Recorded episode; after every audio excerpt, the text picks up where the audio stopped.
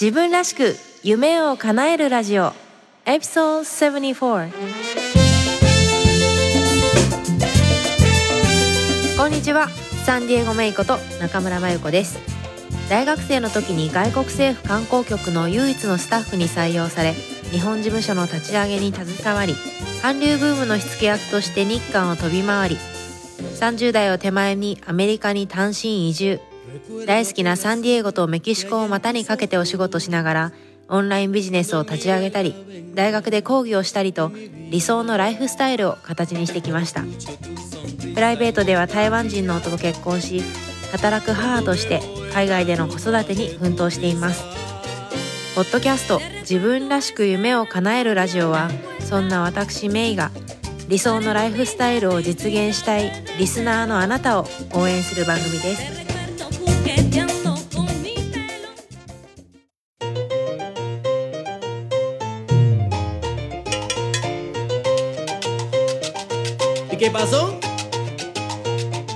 こんにちは、メイです。自分らしく夢を叶えるラジオ。この番組は自分の強みを生かして理想の働き方や生活スタイルを実現したいリスナーのあなたを応援する番組です。えー今日も私の大好きなカリフォルニア州はサンディエゴより、えーお届けしています。ということで前回73回は私が大好きなことはというのでねリスナーの方からいただいたメッセージをご紹介していました。ね。あなたの大好きなことって何ですか？ね。たくさん単語がこう湧いて出てくるでしょうか？ね。まだ聞いてない方はぜひチェックしてみてください。そして今日は74回ということで、えーコミュニティとかね、つながりっていうのをテーマに、えーちょっとお話ししてみようかなと思っていますので、お楽しみに。どうぞ最後までお付き合いください。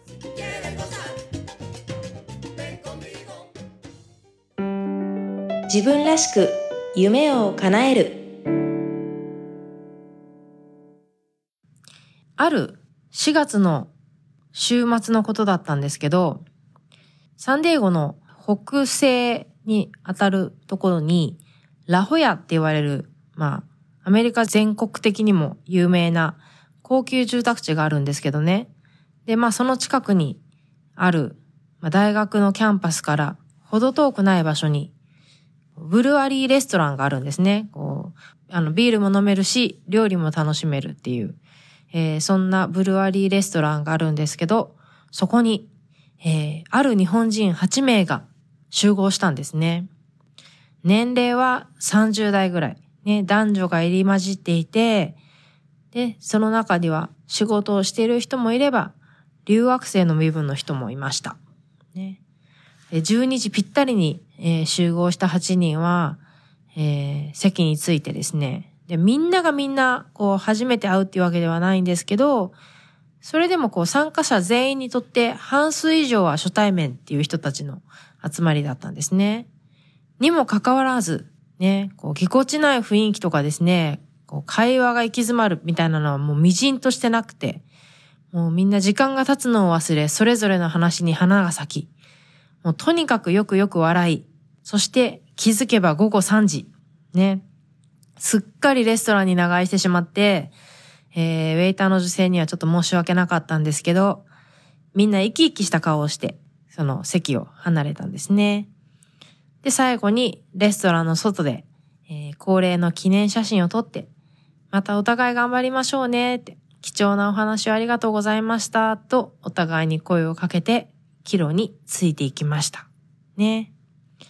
で、この回、えー Facebook には130人ぐらいのメンバーがいて、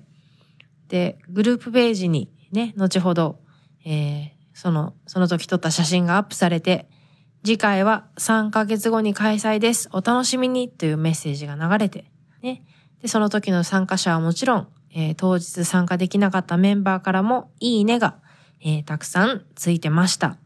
ていう、えーちょっとお話をしてみたんですけど、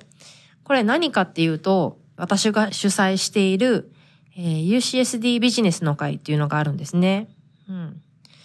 で、がありますっていう話で、で、えーその話をする前に、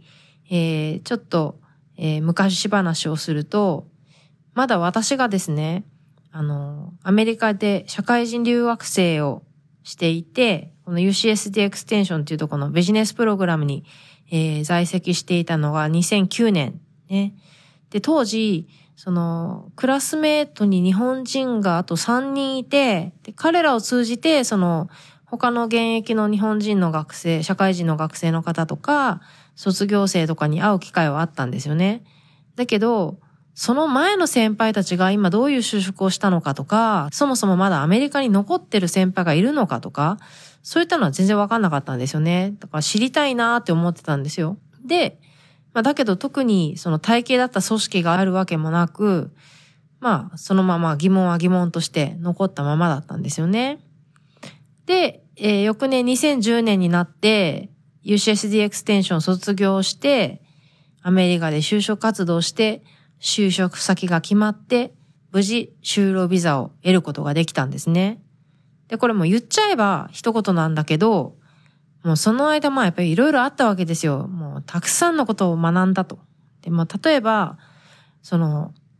私がその外国人として、アメリカで外国人として、まあ特に日本人として仕事を探すってなった時に、やっぱりそのアメリカ人が仕事を探すのとはやっぱ違うわけですよね。で、また日本人だから、その、いろいろこう、アドバンテージっていうんですか、こう、利点があったりとかもするわけで、あとはそのアメリカ人が知識を持たない、まあ、就労ビザのこととかね、こんな就労ビザのこととかはね、アメリカ人は関係ないからわかんないわけですよ。逆に言うと日本人もそうですよね。日本で働いてる外国人がどんな種類のビザがあってとか、えー何年間有効でとか、どういう条件があればもらえてとか知らないですよね。私も知らないですよ。っていうのと同じように、まあ、えー私、私たちみたいな外国人がアメリカで働こうとする時に必要となる就労ビザのことなんかは、アメリカ人の友達に聞いたりもわかんないわけですよね。で、まあそういったこう、就労ビザの、えー種類とか条件のこと。それとか、あとはまあ、その企業とか、あと就業、就職エージェントって言うんですけど、あの、仕事を斡旋してくれる会社ですね。まあそういう人たちとどういうふうに付き合っていけばいいかとかね。特にその私たちの場合って、当時その就労ビザがない状態だったから、まあ一言で言うと条件が悪い人たちなんですよね。めんどくさい。めんどくさい求職者なわけですよ。で、そんな人たちである私たちが、まあどうやってうまく、えー情報を引き出して、えー仕事につなげていくか、みたいなこととかね、いろいろ学んだと。で、まあこれすっごいマニアックな情報ではあるけれども、アメリカでキャリアを築きたい日本人にとっては、もう宝ですよね。宝となる知識。うん。で、それを、こう、私の頭の中だけに留めておくのはもったいないなって思ったんですよ。で、えーそれがきっかけで、えーこの冒頭にお話をした、えー会、えービジネス、UCSD ビジネスの会と名付けたのを、えー開いて、まあ3ヶ月に1回ね、集まるようにしてるんですね。うん。で、あのーやっぱり今の時代ってコミュニティの時代だと思うんですよ。昔はやっぱりインターネットもそんなに発達してなかったり、まあなかった時代っていうのは、もうその土地とか地域でこう区切られてたと思うんですよ。あ、もう近所に住んでる何々ちゃんと仲良くするとか。だけど、まあ時代は変わって、本当にその自分がつながりたい人っていうんですかね。自分と興味関心が合う人とつながれる時代になったんですよね。うん。だし、そのネットで、その、例えば勉強したいって思った時に、もうオンラインで検索しちゃえば何でも出てくる時代だから、ぶっちゃけ、そのわざわざ学校に行くっていうメリットがだんだんなくなってきてるわけですよね。でもじゃあなんでそれでも留学をするのか勉強するのかっていうと、やっぱその学校に行くことのメリットってネットワークを作れることだと思うんですよ。つまり、その人との出会いとかつながり、ここにあるなって感じてるんですよね。うん。やっぱりその、なんだろう。社会人になったら友達ができにくいっていうのはこう、誰もが割と感じたことのあることだと思うんですけど、でもやっぱりね、社会人になってから学校に行ったら、その学校での友達ってやっぱ友達になれるんですよね。嬉しい。うん。ね、その、こう、損得なく、本当にこう、共通の話題というかね、例えばその、私が今言ったこの集まりに関して言うと、やっぱその自分と同じように何らかの動機があって、日本をわざわざ飛び出して、アメリカの同じ場所で来て学び、ね、似たような悩みとか、チャレンジとかを共有して、っていう、そういう共通点を持つ人たちなんですよね。で、やっぱこういう人たちってみんな共通してこう自分への誇りみたいなものを、えー、持ってたりするわけで、で、これを2011年に始めて、えー、まあ主な目的っていうのは、まあもう現役生と卒業生をつなぐことで、えー、まあ現役生から、現役生にとっては、その、まあこれからのね、その学業の、まあ進め方とかね、友達の作り方もそうですけど、まあ仕事の探し方までね、もう、生活、アメリカでの生活一般について相談ができるし、逆に、じゃあ卒業生にとってのメリットは何かっていうと、ああ、昔私もこういうことで悩んでたわっていうのが絶対あるんですよ。ああ、自分もこういう時があったなーって思ってるけど、卒業生って大概でもその、こう、なんて言うんですか、そのシーンはもう終わっていて、次のチャレンジに当たってるわけですよね。だから、ああ、なんか、I came so far って言うんですか、なんかもう、うん、なんかこう気がついてみれば結構なところまで来たなっていうね、自分も成長してるんだなっていうのが見れるっていう、こう、現役生にとっても卒業生にとってもね、こうメリットのある、えー、そんな会になってるんですよね。で、みんなまあ日頃はね、アメリカ社会にどっぷり使って頑張ってるメンバーたちなんですけど、もうこの会っていうのは、もう母国語使い放題なわけですよ。背中に置いてきた母国を思い出しながら、いい意味でこう、あうんの呼吸で気楽に楽しめる、そんな時間が過ごせる。うん。で、多い時はね、20人ぐらいが集まるえー、回なんですけど、ね、とにかくまあ楽しい。ね。気楽に話せる。こう、本当に損得がないからね。なんか、うん、楽しい。ね。で、また、ご機嫌な状態で、それぞれの挑戦のステージに戻っていくっていう感じかなって思ってます。うん。なんかね、これをね、9年間続けていくうちに、例えば、こう、日本でこの職種についてた人は、とか、大学でこの専攻を取った人は、こういうことをしたらいいなとか、あ、こういうケースの時は、誰々さんのケースではこうやってうまくいってたなとか、あと、例えば、なんとか業界にはな、先輩の何々さんがいるなとか、なんとか州には先輩の何々さんが働いてるなとかね。そういう情報がこう、待機化されていくんですよね。だからその、こう、チャレンジの最中にいる現役生から質問が出た、出ても、あ、その件はこの人と繋がれば答えが見つかるかもしれないよ、みたいな、そういうこう、頭の引き出しからこう必要な情報を取り出して提供できるっていうようなことが、えー、できるようになったのも、このコミュニティをしていたおかげだなと思いますね。あとはその Facebook のページでは、その教科書の売り買いとか、まあ、部屋を探してますとか、あと求人情報とかね、あの、もうすでに社会人としてアメリカで働いてる先輩が、えー、ここのポジションが空くけど誰かいませんかとかね、まあ、そういった役立つ情報がこうバーチャルで、えー、共有できるっていうのも、えー、いい時代だなと思ってますね。うん。で、思い返せば、なんか私はそういうコミュニティを作るのがすごい好きで、なんかこう、やるぞって感じでやったわけじゃないんだけど、気づけばこう作ってたみたいなのが思い出せば過去にもあって、うん。えー、っと、私が本当にこう、最初に作ったコミュニティは大学時代も留学から帰ってきた時に、こう、留学経験のある友達がもういなかったのが寂しかったし、なんか共有したいっていう思いがあって、えー、自分と同じように交換留学をした学生、同期の学生をみんな集めて、えー、食事をしたりとかいうのをやってたのが最初だったかなと今になっては思うんですけど、その後ね、長く続いたコミュニティを作ったのは、社会人になりたての23歳の時ですね。あの、まあ自分と気の合う友達、でも友達同士は知らないみたいな人を6人ぐらい集めて、で、みんなちょうどその22歳とか23歳だったんですよ。年はまあちょっとバラバラだったんですけど、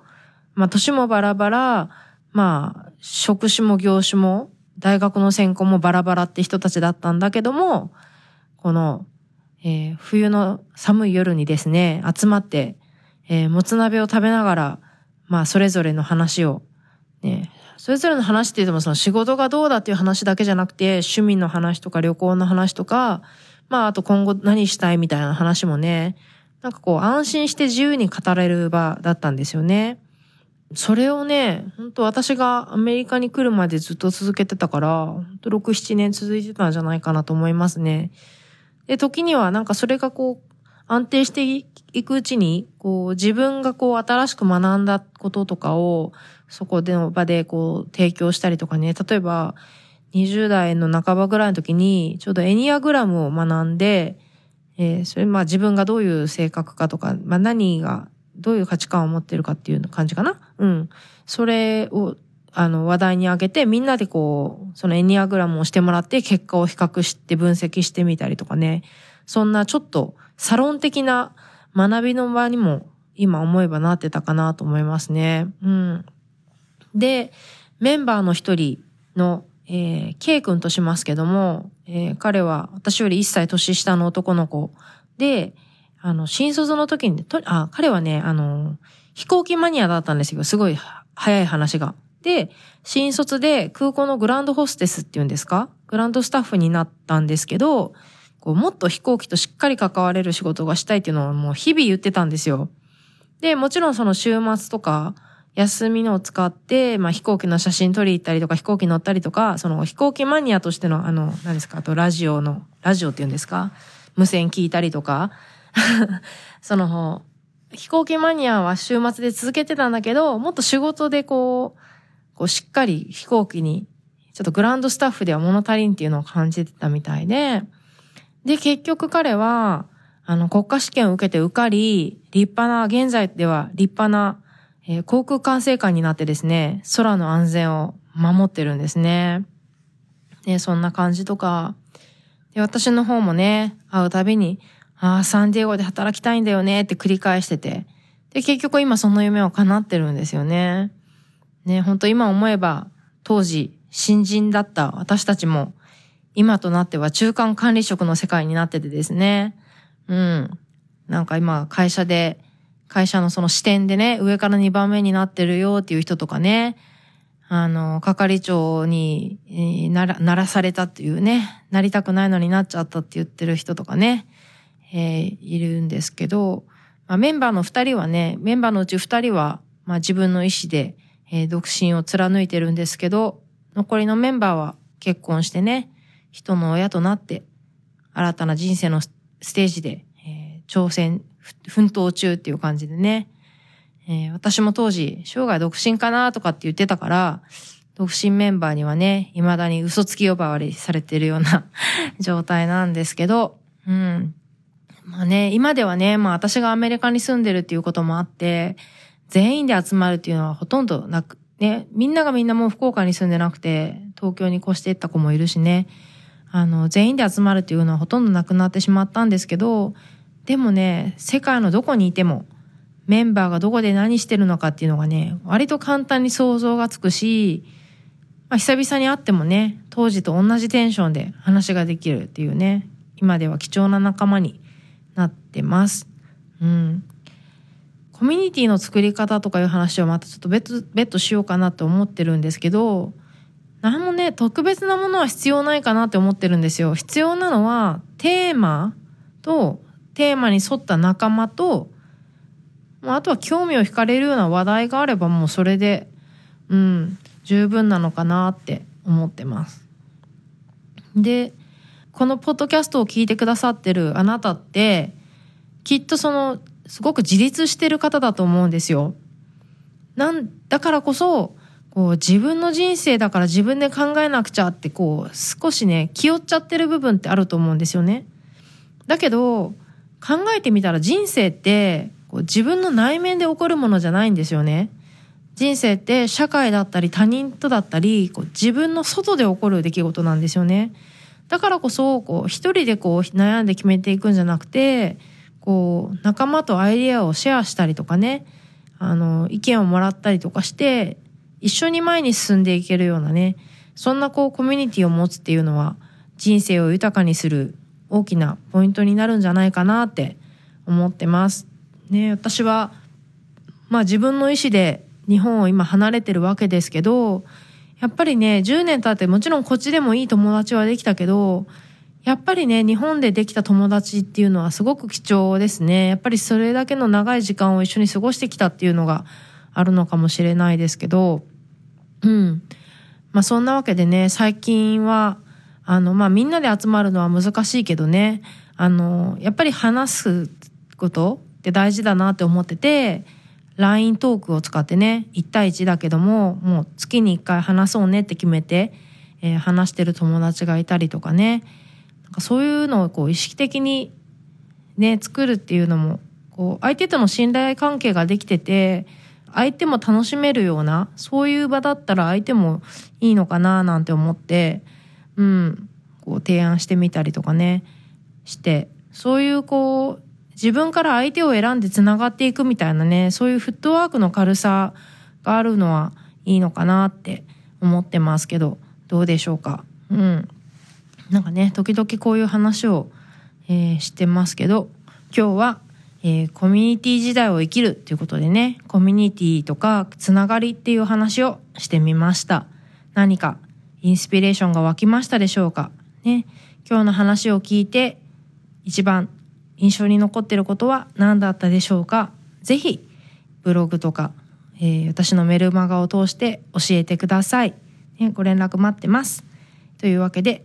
えー、自分らしく夢を叶えるラジオ今日はこの辺で終わりにしたいと思います。また次回もお楽しみに。Have a great day! バイバイ自分らしく夢を叶える今日の番組いかがでしたか？もし気に入っていただけたら、購読ボタンを押していただき、お友達にもおすすめしていただけると嬉しいです。ウェブサイトサンディエゴメイドットコムでは、今回の内容はもちろん、他にも元気の出て役立つコンテンツをブログバージョンでお届けしています。それから夢を叶えるスピードを上げたい。すでに自分スタイルを確立するために動き出している仲間とつながりたい方は、ウェブサイトサンディエゴメイドットコムからメイのメルマガにぜひご登録ください。自分らしいライフスタイルを形にするための無料ワークシートやポイントもウェブサイトでゲットしてくださいね。理想の働き方とライフスタイルを実現するために今やるべきことをできることから始めていきましょう。今日も最後までお付き合いくださりありがとうございます。それでは次回またお会いしましょう。Have a great day! Bye bye!